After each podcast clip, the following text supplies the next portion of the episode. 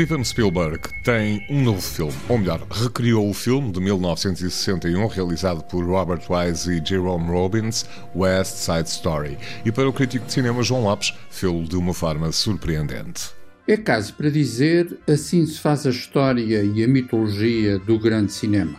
60 anos depois do West Side Story de Robert Wise e Jerome Robbins, Steven Spielberg refaz o filme que, por assim dizer, encerrou a idade de ouro dos musicais.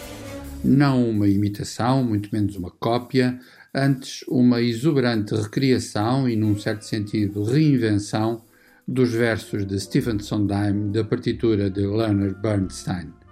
Através de uma mise-en-scène de irrepreensível classicismo, Spielberg faz um filme, além do mais, consciente do facto de West Side Story ser uma celebração da identidade americana como resultado de muitas diferenças. Sem esquecer, claro, que estamos perante uma belíssima variação nova-iorquina da tragédia de Romeu e Julieta.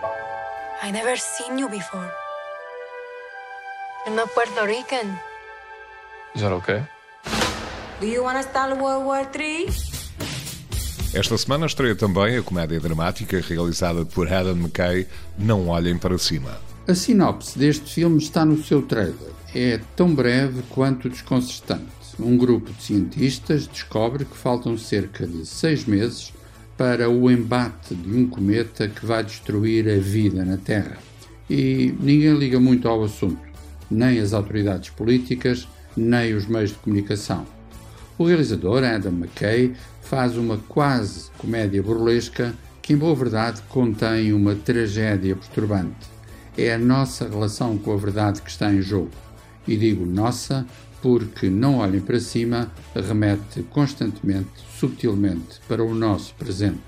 Tudo isso, importa acrescentar, servido por um elenco de luxo em que encontramos Leonardo DiCaprio, Jennifer Lawrence, Mark Rylance, Kate Blanchett e Meryl Streep. I did have the FBI put that bag over your head. They don't do that. The CIA does, but I made them do it. You know, I had a feeling. It's a good feeling because that is what I did and it was very funny and cool. O cartaz de estreias inclui ainda Compartimento número 6 do finlandês Juho Kosmanen, Pig, A Viagem de Rob, com Nicolas Cage, e Resident Evil Raccoon City. Assinalamos ainda o regresso às salas de cinema de O Garoto de Charlot, realizado em 1921 por Charlie Chaplin.